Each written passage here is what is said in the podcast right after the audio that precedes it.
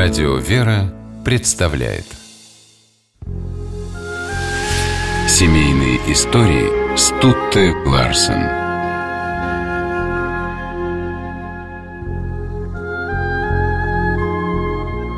Художников Петра Митурича и Веру Хлебникову в 1920-е годы соединило искусство.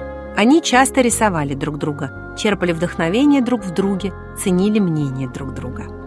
Петр Митурич сравнивал их взаимную любовь с общим дыханием, когда один любящий не может жить без другого.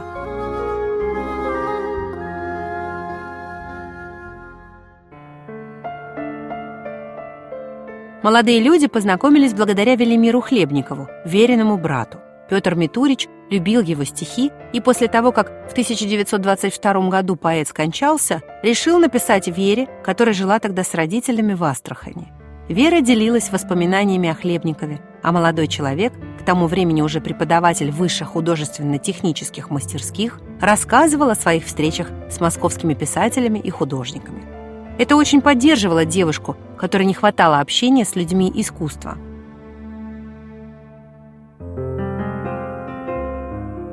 Однажды Вера прислала Петру свою большую картину, которая поразила его. В ответ Митурич отправил девушке письмо, в котором выражал желание увидеть другие работы Хлебниковой и ее саму. Ранней весной 1924 года желание Петра Митурича исполнилось. Вера приехала в Москву. Закутанная в белый пушистый платок, вспоминал молодой человек, в черном пальто особого покроя вошла ко мне Вера и протянула мне чудную живую розу. Молодые люди долго смотрели друг на друга, улыбались и молчали, опомнившись только когда их окликнул извозчик, которому забыли заплатить. «У меня большая новость», — писал Петр в те дни своей матери. «Ко мне приехала, наконец, Вера Хлебникова. Она обворожительная красавица. Я влюблен и счастлив, как никогда. Спустя три недели молодые люди поженились.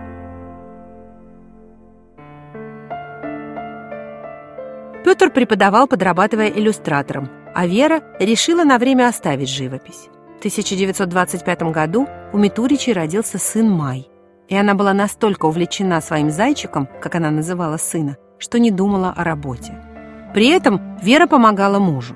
Она корректировала мои работы, вспоминал Петр Митурич. Давала конкретнейший разбор каждого мазка, отмечала, что именно фальшивит в картине, и я чувствовал, как расту с каждым шагом. Митуричей объединяла и вера в Бога. Однажды во время путешествия по Волге в городе Хвалынске они спасли из огня икону Богородицы. Местные комсомольцы собирались ее уничтожить в рамках какой-то антицерковной кампании. Эта икона – с тех пор стояла на рабочем столе Митурича. 1930-е годы для Петра и Веры стали трудными в материальном плане. Основным и очень нестабильным заработком были заказы на иллюстрации. Кроме того, Митурича травили в прессе за его религиозно-философские взгляды. Но, как вспоминает сын художника Май Митурич, внешние невзгоды не могли потушить огонь семейного очага. Митуричи несмотря ни на что, были счастливы. Они много работали. Вера спустя годы вновь взялась за кисть. Подрастал Май, которого родители твердо решили сделать художником. И в мальчике обнаружился талант. Каждое лето семья выезжала в Крым или на Кавказ и возвращалась оттуда со множеством новых рисунков. Счастливая жизнь оборвалась зимой сорокового года. Вера Владимировна заболела плевритом и скоропостижно скончалась. Петр тяжело переживал потерю, но никогда не терял духовную связь с супругой. Спустя два года после похорон он написал ей письмо. «Веренька моя милая, Веренька, заинька, мы течем без тебя в бурных водах нашей военной современности. Живем и нежно, любовно бережем все, что творили твои милые руки, все, что запечатлено на бумаге. Семейные истории